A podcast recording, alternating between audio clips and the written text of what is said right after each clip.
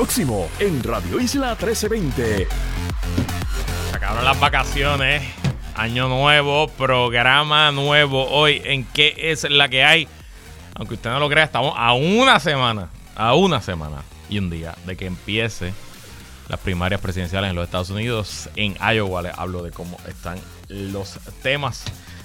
Conversamos sobre lo que ocurrió hoy en la reanudación del juicio contra Tata Milagro Charbonnier el lunes, así que vamos a darle candidatura. Cerraron las candidaturas cuando estábamos fuera del aire. Les cuento cómo termina el panorama. Y como todos los lunes conversamos con Sonia Valentín. Hoy hablamos de los cambios en esta industria, en la radio, que arrancó en el 2024 con mucho movimiento y de Trump y las primarias. También conversó con Sonia Valentín. Todo eso y mucho más en qué es la que hay que comienza ahora.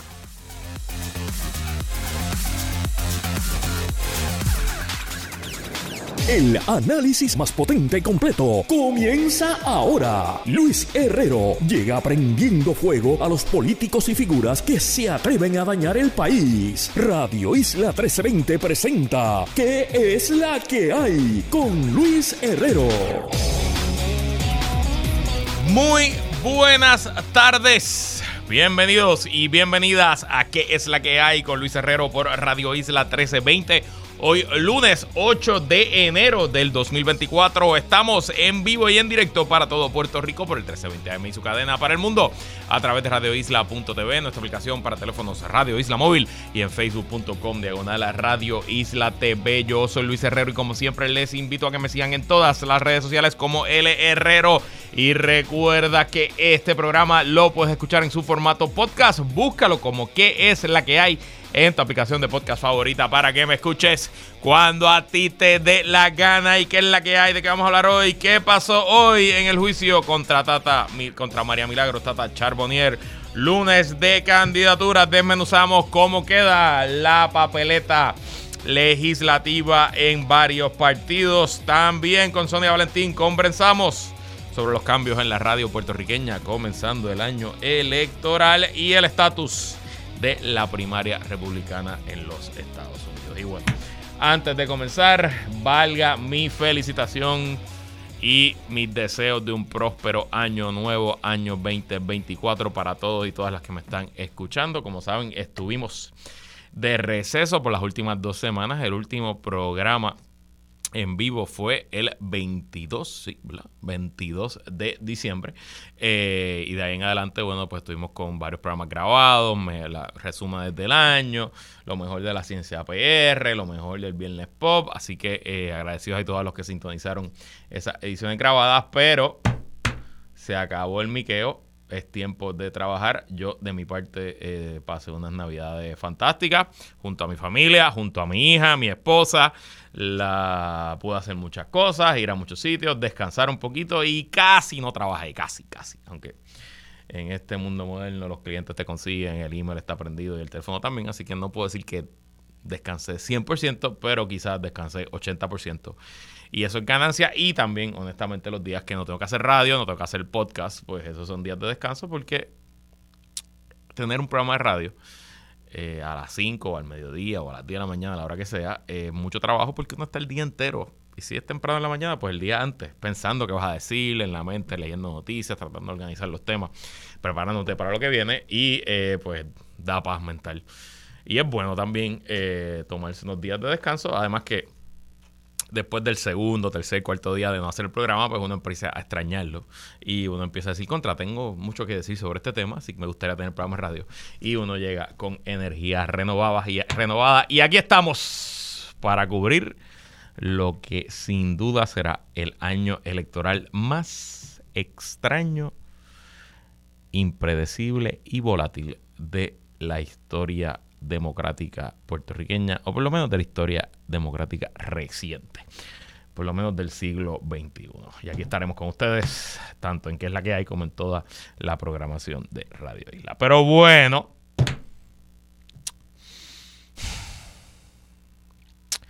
empecemos con una nota muy triste, sentida nota de. Manolito, no te rías.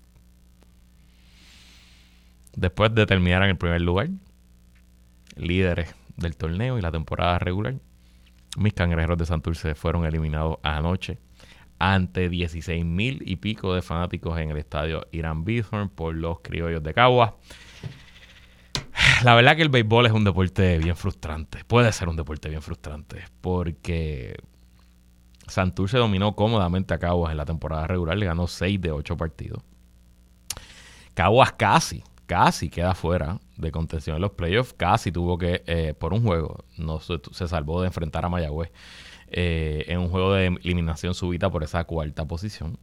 Pero, esencialmente, luego del sexto inning del tercer partido, eh, dominó por completo a los cangrejeros de Santurce. Los cangrejeros de Santurce, si no me equivoco, estuvieron 21 entradas, 2-1, 21 entradas corridas sin hacer ni una sola carrera.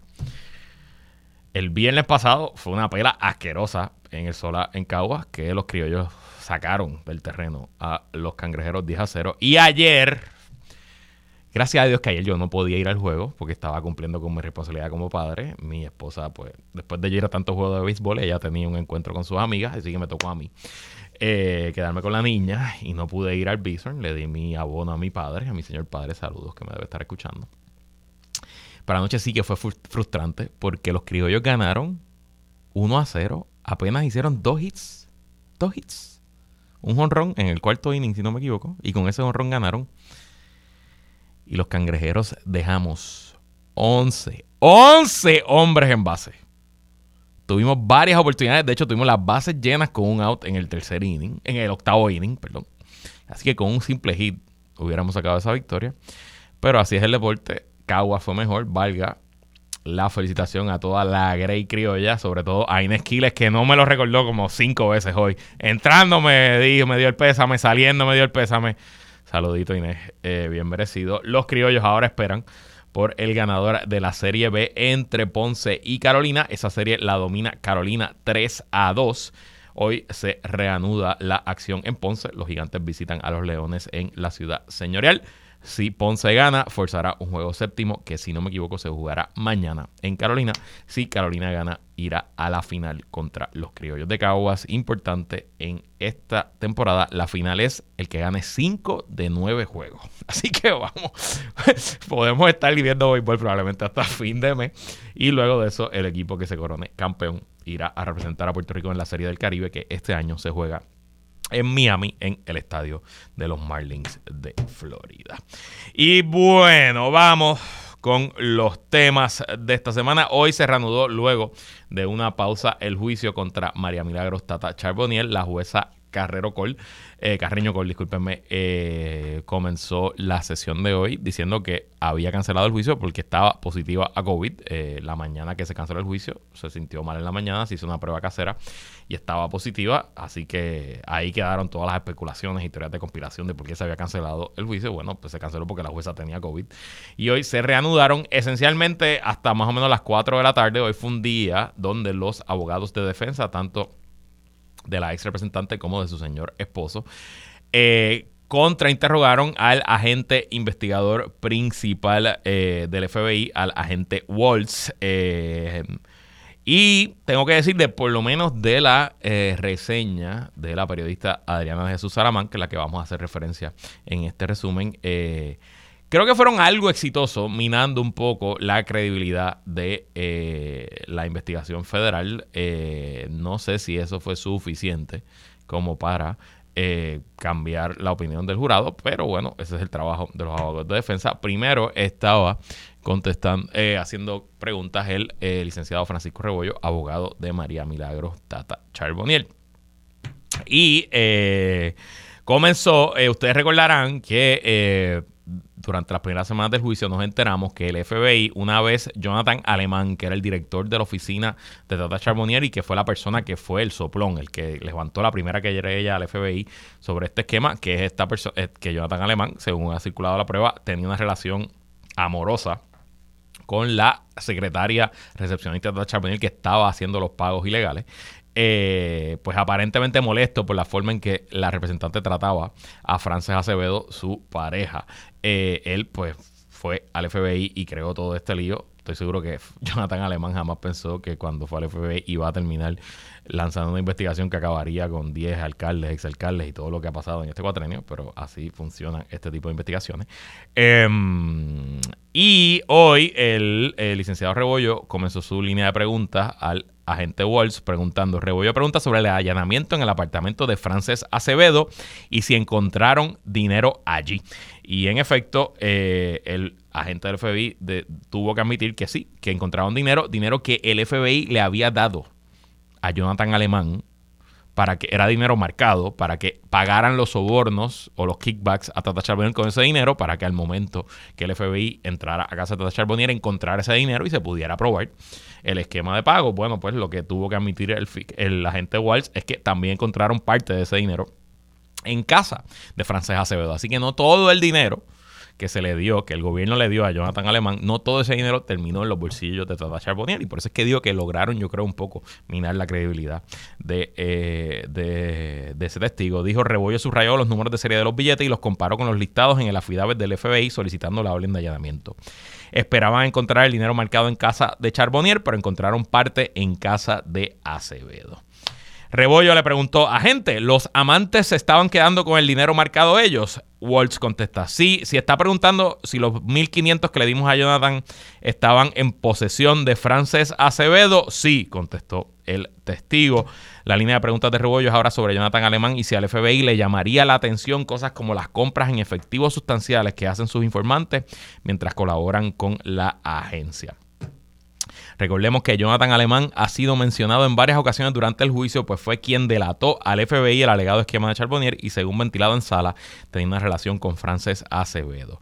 La expectativa, nos dice la periodista Adriana Jesús Salamán, es que Alemán sea testigo de la, del gobierno, probablemente mañana, probablemente sea el último testigo del gobierno. Eh, Rebollo presenta hojas de depósito del informante Jonathan Alemán, depositó 3.500 en efectivo en mayo de 2017 y 2.500 el 2 de octubre de 2017. Rebollo señala que era empleado público y que su cheque no era pagado en efectivo. Hay otras hojas de depósito, el 3 de septiembre de 2018 depositó 4.000, el 23 de septiembre de 2018 depositó 1.900. En noviembre de 2018 depositó 2.500. Rebollo, el abogado de defensa de Charbonnier, pregunta si no levantó bandera al FBI, ya que para esas mismas fechas ocurría el alegado esquema de Tata Charbonnier. También el abogado de defensa trajo a colación que Alemán saldó su hipoteca en el 2019 presentó un cheque certificado de 68.454 dólares con 28 centavos el 25 de junio de 2019 para saldar su hipoteca y eso, bueno, pues es una cantidad bastante grande eh, para un empleado público que ganaba bien, pero que sigue siendo un empleado asalariado que pues, cobra cheque quincenal. Eh, eso les levantó bandera y los depósitos en efectivo le preguntó el eh, abogado Rebollo al agente del FBI. Eh, luego de eso le tocó el turno de defensa al, a la abogada eh, Anita Gil, que es la abogada del esposo de Tata Charbonnier, el señor de apellido Montes. Una de las cosas que nos hemos dado cuenta en el juicio es que el matrimonio entre Tata Charbonnier y su esposo era un matrimonio disfuncional, donde Tata Charbonnier trataba con desdén a su marido, eh, le controlaba el dinero, le contestaba con, eh, con eh, ¿verdad? Pues, pues, con, improperios y, con insultos cuando el, su esposo pues, intentaba decir cómo gastar ese dinero. Y está de lo más interesante porque em, el día que eh, el FBI allanó el apartamento de Tata Charbonnier, le tomó fotos a una nota que estaba pegada en la nevera de Tata Charbonnier y su esposo Orlando Montes. Dice, la nota está encabezada con así se va a hacer y enumera una serie de puntos sobre qué hacer con un dinero. Y esto es lo que dice la nota que estaba pegada en él, eh, en la nevera. Así va a ser. Refinanciaremos la casa de Cubuy. Parece que ellos tienen una casa en Cubuy. Del efectivo eh, obtenido, pagaremos el seguro social. Voy a hacer un viaje a donde me plazca, dice eh, Tata Charbonnier. Y los 13.300 son para lo que me plazca. 3. Otorgar capitulaciones para traspasar a tu nombre la casa de Cubuy, o sea, pasarle la casa del barrio Cubuy en Canovana, parece que es una casa de campo que tenían ambos, de eh, Tata pasársela a su esposo Orlando Montes. La nota sigue. Entregarás la casa de Cubuy al banco después del traspaso y transmitiremos la titularidad de una casa en Yunquecito, que es otro barrio, si no me equivoco, en Río Grande, a Gaby, Mari y a ti. No sé, no sé quiénes son Gaby y Mari, eh, pero no sé si son sus hijos, y a ti, pues está hablando del... Eh, eh, del esposo. Y la nota termina diciendo, tres personas serán dueñas de esa propiedad, entre paréntesis, no confío en ti. Ay, santo, qué drama. Eh, la nota finaliza con otro mensaje. Si mueres, te heredo legítimamente. Si muero yo, y habla de los hijos primeros, pero la abogada sacó la nota del proyector. Quedó establecido que la nota fue escrita por Charbonnier y estaba pegada en la nevera. Con este testimonio, Hill intentó subrayar que quien mandaba o tomaba las decisiones en la relación y sobre aspectos financieros era Tata Charbonnier y no su cliente Orlando Monte, eh, pero hubo una objeción de fiscalía. Con eso terminó el contrainterrogatorio de la defensa de ambos abogados. Eso tomó la gran mayoría del día y a eso de las 4 de la tarde la fiscalía hizo un, un recontra, ¿verdad? Para pues rehabilitar a su testigo. Confieso que no he visto qué ha pasado en ese recontra. Mañana el juicio continúa y le traeremos el resumen de lo que ocurra. A mí me parece que estamos llegando ya a la recta final del juicio y no me extrañaría que sea para jueves o viernes que el jurado se retire a deliberar y que tengamos un veredicto esta misma semana o temprano la próxima semana. Yo no vislumbro que la defensa presente testigos o no, no, que presente muchos testigos, ni que presente mucha evidencia. Así que una vez el gobierno termine, pues veremos si la defensa hace algo, pasaremos a los closing, instrucciones al jurado y luego a deliberar todo el mundo. Bueno, vamos al lunes de candidaturas. Oficialmente el 2 de enero al mediodía cerraron las candidaturas en todo Puerto Rico para todos los partidos y candidatos independientes.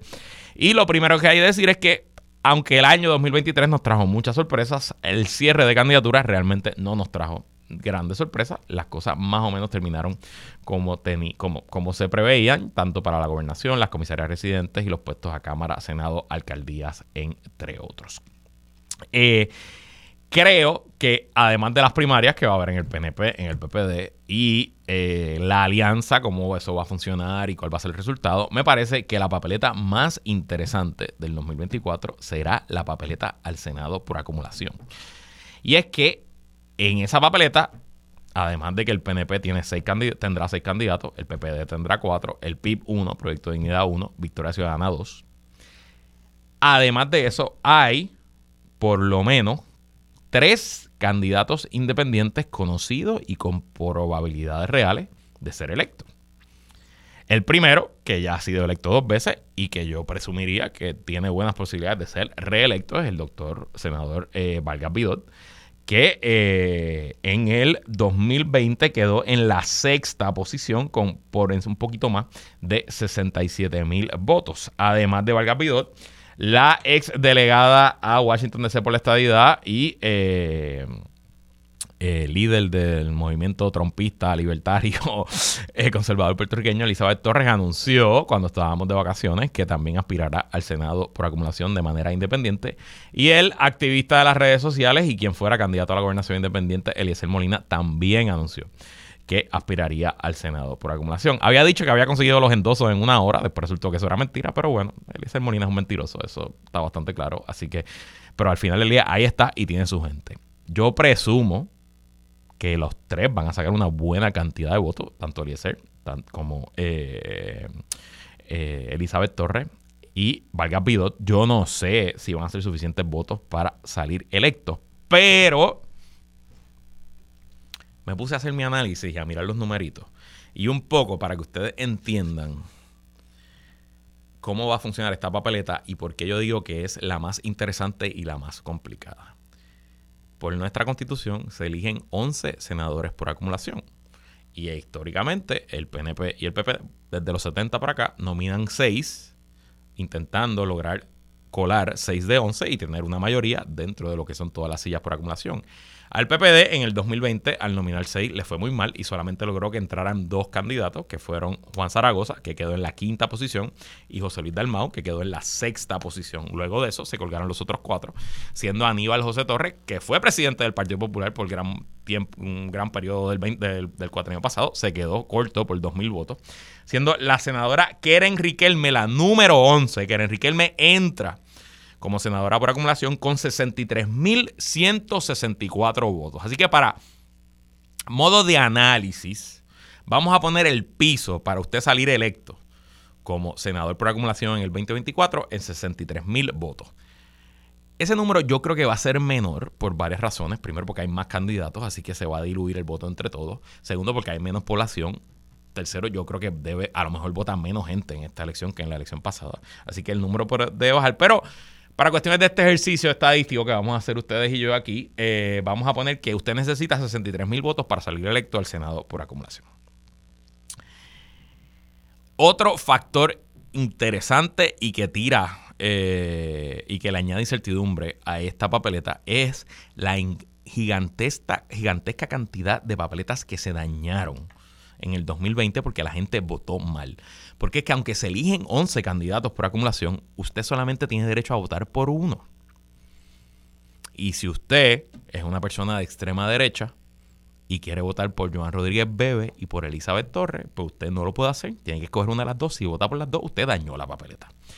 Y por el otro lado, si usted es una persona independiente y quiere votar por Vargas Bidot y por Eliezer Molina, pues no lo puede hacer porque si vota por los dos va a dañar la papeleta.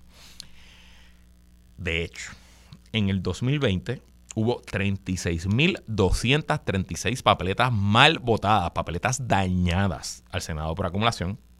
Y si usted le suma las 40.749 papeletas que se fueron en blanco, estamos hablando de que hay casi 77.000 papeletas entre dañadas y papeletas en blanco para la, al Senado por acumulación, que si se sumaran estaríamos hablando que esa persona, papeleta en blanco y dañada, hubiera quedado quinto como quinto senador por acumulación.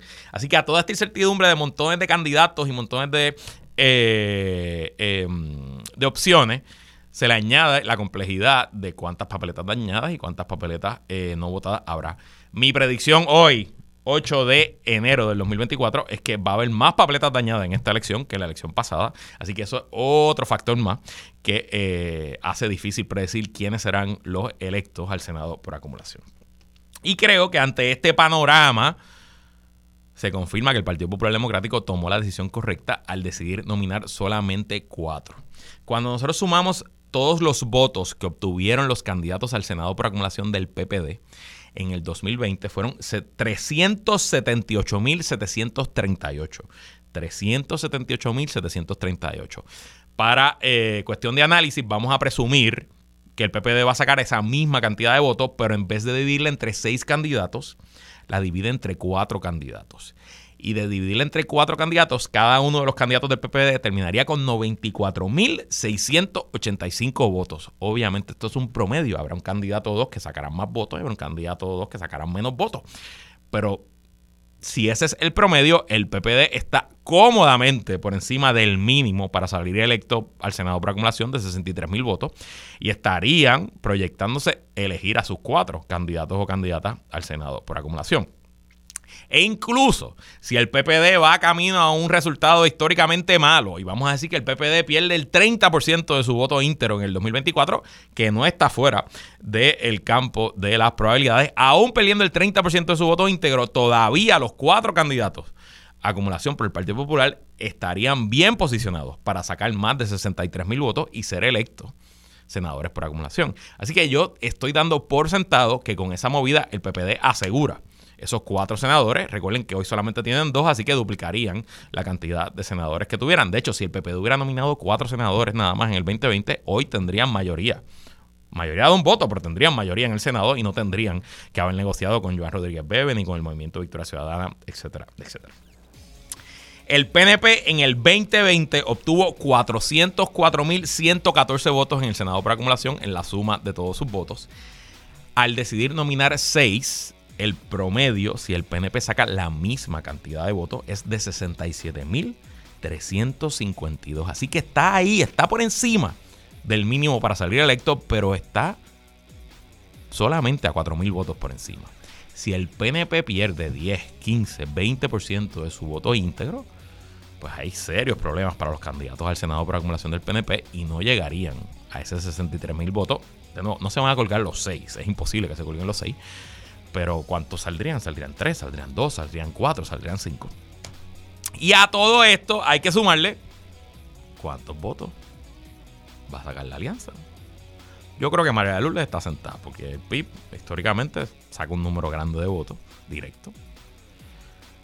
No veo porque la eh, Movimiento Victoria Ciudadana no debería repetir sus resultados. Claro, yo no sé quiénes son los candidatos ahora, sé que el senador Bernabe repite, no sé quién va a ser el segundo candidato o candidata, entiendo que hay primaria para esa posición, que hará Victoria Ciudadana en marzo, pero la senadora Ana Irma Rivera Lacen va a correr a Washington, así que ya no va a estar en la papeleta, pero yo presumo que también hay una buena oportunidad para que reelijan a sus dos candidatos. Y entonces habrá que ver cómo queda Joan Rodríguez Bebe Elizabeth Torres y Eliezer Molina. La realidad es que está muy, muy, muy interesante esa papeleta y espero que este análisis numérico a esta hora por la radio se haya entendido más o menos bien. Nosotros vamos a una pausa y cuando regresamos conversamos con Sonia Valentín. No se vaya nadie, que es la que continúa. Sigue conectado con Radio Isla 1320. Estás escuchando ¿Qué es la que hay? Con Luis Herrero. Somos el sentir de Puerto Rico. Ahora le damos un giro a tus lunes desde la perspectiva de la directora, actriz y productora Sonia Valentín. A solas con Sonia. Como todos los lunes y en el año electoral no es excepción, conversamos sobre actualidad y hoy sobre medios con Sonia Valentín. ¿Qué es la que hay, Sonia? ¿Qué es la que hay, Jay? ¿Cómo te estás? Saludos. ¿Cómo que Jay? ¿Tú viste que me dijo Jay? Me dijo Yo te dije Jay. Me dijiste Jay, Sonia. No. Sí, me dijiste Jay. Te dije Jay. Me dijiste, ¿cómo estás, Jay? Me lo... Manolito, me dijo Jay, ¿verdad que sí? Para que tú veas. No. Para que tú veas que ese, ese Freud tenía razón. A esta hora, a esta hora. Yo sé que tú llevas despierta como 20 horas, así que te lo, te, lo, te, lo, te lo, perdono. Además, yo. Luis, te dije Jay, porque no, ese no es el tema. Ese es el tema, pero está bien, está bien, no hay problema. Además, no voy a pedir vuelta. Este, Jay es un profesional de primera y es líder en la radio, así que no tengo, no tengo por qué pedir vuelta a eso. Ay, señor, pero bueno, qué, bueno que ese, ese slip nos trae al tema. Es que quiero hablar contigo, ¿no? La radio, al igual que pasó el año pasado con la televisión, en parte por movidas de las que tú fuiste protagonista eh, y la llegada de Tele 11 al mercado, pues ahora la radio está viendo una sacudida de talento. La sorpresiva salida del profesor Ángel Rosa de la colega WKQ ha creado un terremoto de cambio en la programación de otras estaciones de radio. Aquí en Radio Isla seguimos como de costumbre desde hoy, Jay Fonseca regresa a su horario original al mediodía en WKQ, el horario que tenía Ángel Rosa, mientras que en Noti1 movieron a Luis David Colón, que estaba al mediodía, ahora va a estar a las 5 de la tarde, el horario que ocupó por décadas, tanto en Noti1 como en WKQ. Y hoy, hace, un hace unos minutos, Lo Sé Todo confirmó que Quique Cruz, que participa o participaba en Lo Sé Todo, ocupará el espacio de las 5 de la tarde en WKAQ. Mientras que Ángel Rosa ya le dijo a la prensa que firmó un contrato con otra estación de radio que todavía no ha anunciado, pero que próximamente eh, se anunciará y se especula eh, que esa estación será Noti1 y que estará a las 12 del mediodía compitiendo contra Jay Fonseca. ¿Son normales ver tantos cambios de cantazo en la radio, eh, Sonia?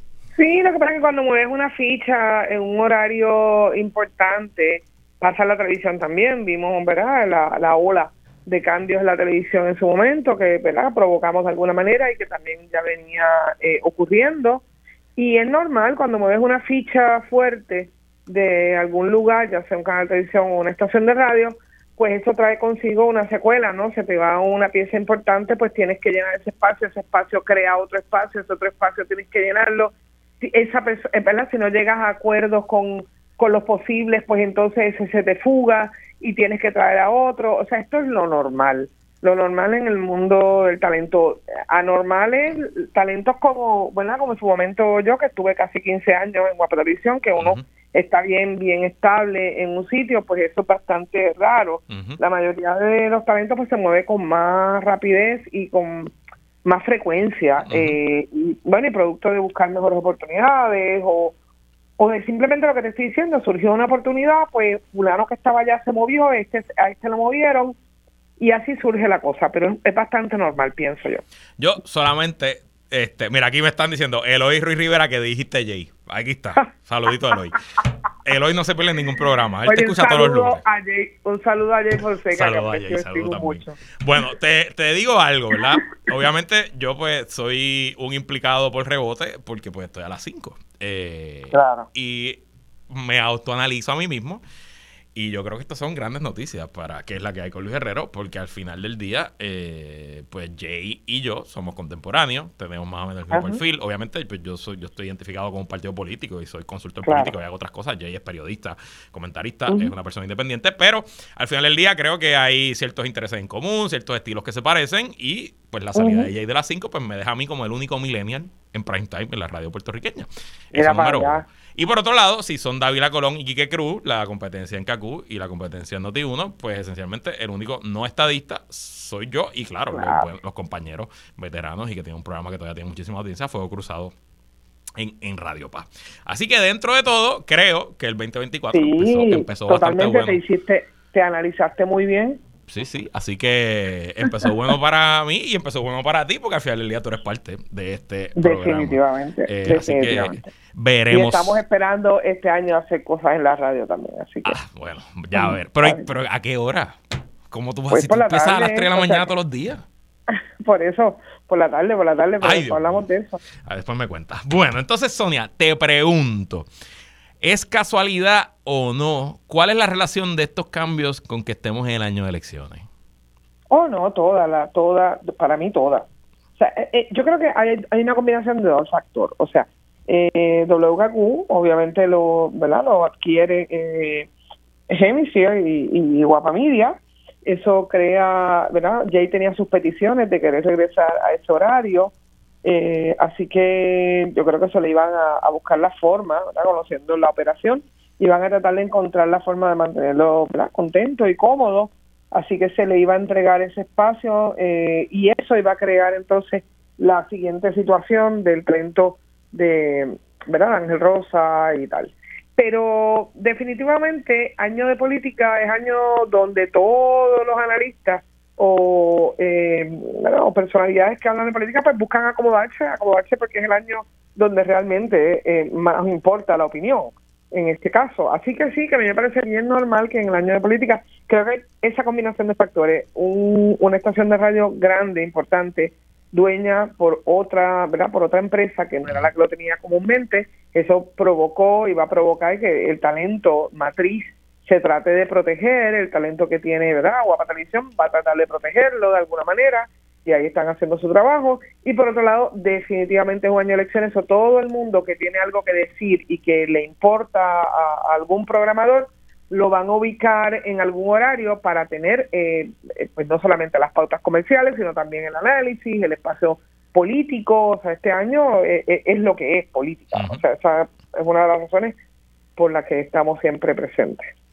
Eh, y te pregunto, en general, más allá del año de elecciones, más allá de la radio, ¿es bueno, es malo, es regular? No importa, todos estos cambios para el ecosistema mediático, para lo que son las noticias, la información, cómo, cómo consumimos información los puertorriqueños y puertorriqueñas.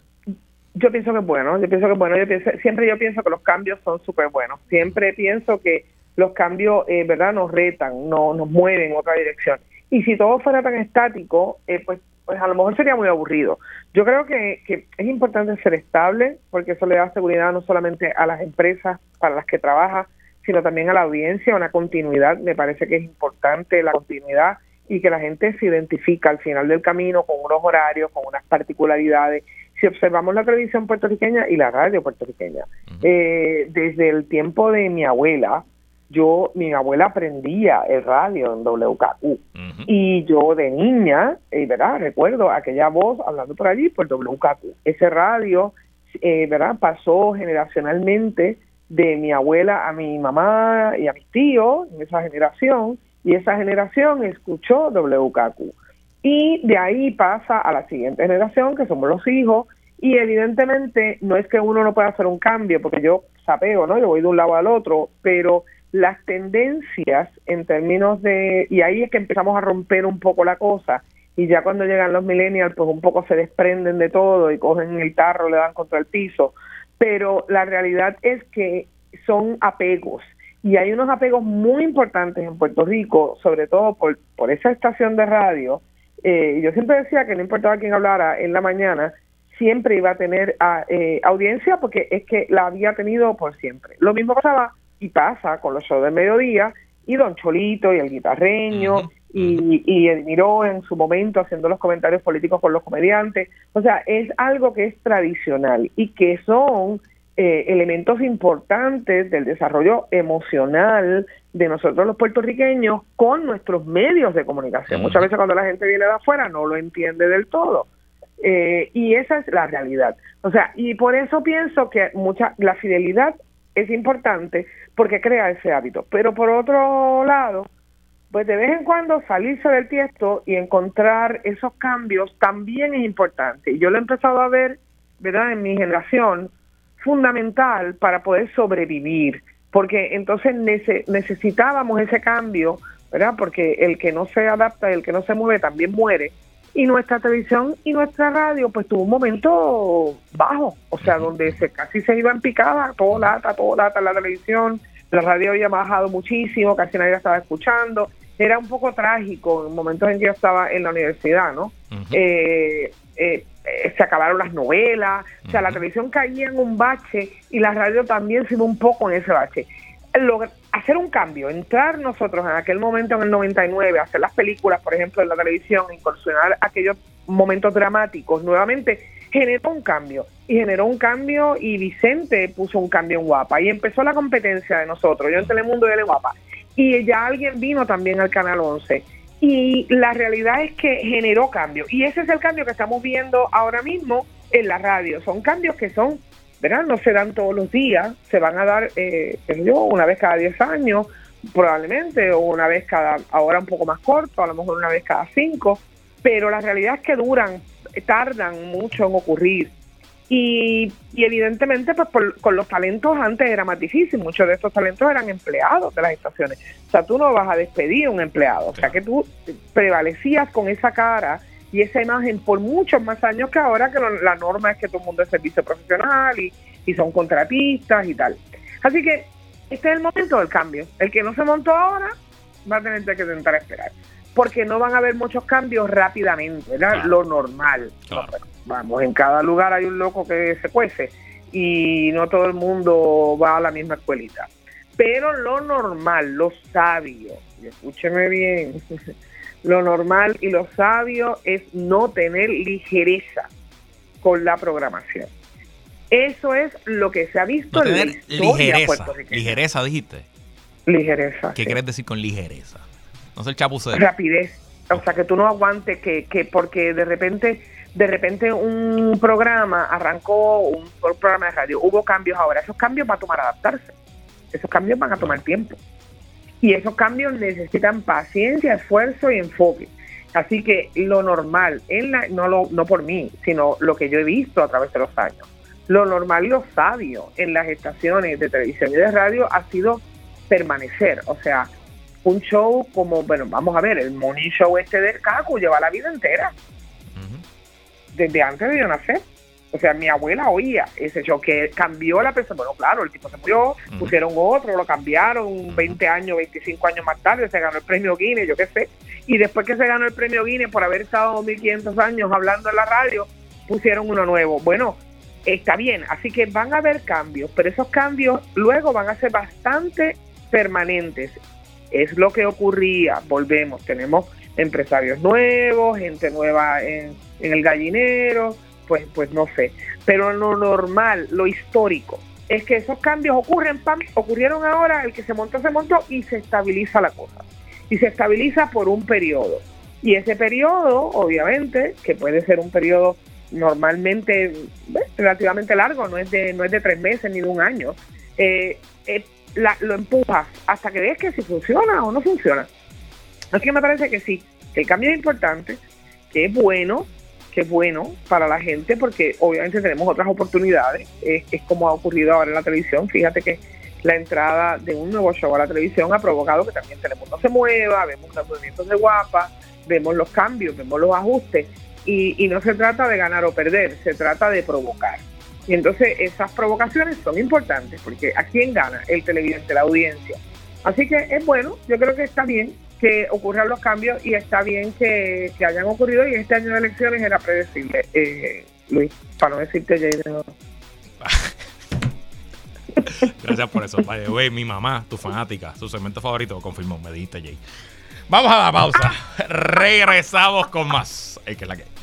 Regresamos y seguimos conversando como todos los lunes con Sonia Valentín. Bueno, nos extendimos bastante en el segmento anterior, así que nada más nos quedan cinco minutitos. Sonia, estamos a ocho días. El martes que viene comienza oficialmente el proceso primarista en los Estados Unidos. Se celebran los caucus de Iowa en la primaria republicana. Se espera que Donald Trump gane esa primera contienda y que supone que gane abrumadoramente. De hecho, tengo los números aquí en el índice de encuestas de 538 que agrega todas las encuestas públicas. Ahora mismo Donald Trump tiene 61.8% del voto versus sus eh, contrincantes. Eh, Ron DeSantis, el gobernador de Florida, apenas pasa del 15%. La ex gobernadora de Carolina del Sur y ex embajadora en la ONU, Nikki Haley, está también casi, casi empate en el segundo lugar con eh, el gobernador de Florida, pero a casi 40 puntos de Donald Trump.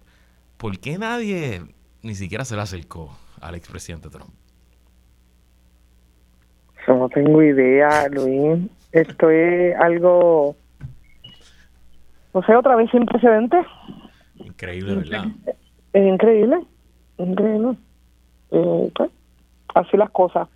A mí, a mí lo, lo, que me parece impresionante es que él esté tan eh, sólido de esa primaria. Sí, sí. Eh, o sea, esencialmente, yo lo he dicho aquí antes, y estos números lo confirman, el Partido Republicano ya no existe, es el partido trompista de los Estados Unidos. Correcto, Y gran parte de los seguidores de ese partido no se comportan como militantes políticos, sino se comportan como integrantes de un culto.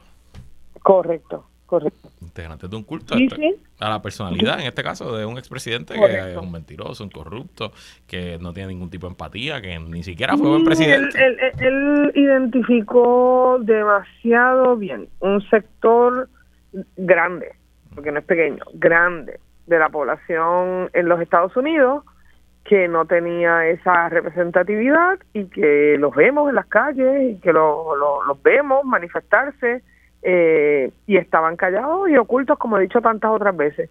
Eh, Trump salió y les dio visibilidad, les, les, dio espacio, respeto, eh, altura hasta cierto nivel porque verdad eh, todos sabemos que pues son gente eh, cómo decirte distinta no gente más rural gente menos eh, el perfil muy probablemente es de gente quizás y es lo que he leído menos educada o sea en, en, términos universitarios y grados pero la realidad es que al final del camino eh, él lo representó siendo él un multimillonario, una persona con mucha, mucha eh, capacidad administrativa, capacidad de, inversionismo, o sea, un ejemplo a seguir, vamos, en ese sentido, un inspiracional, ¿no?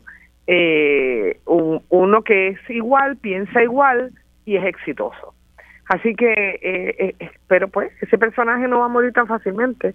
O sea, y, y lo habíamos hablado antes, igual que ha pasado con otros personajes alrededor de la historia, que uno se dice, pero ¿por qué? O sea, y hay varios personajes en la historia de la humanidad que tienen ese arraigo, ¿verdad?, de convertirse en culto, de, de ese seguimiento absoluto, aún después de, está en un helicóptero aquí cerca, aún después de muertos, pues, pues evidentemente Trump es uno de esos.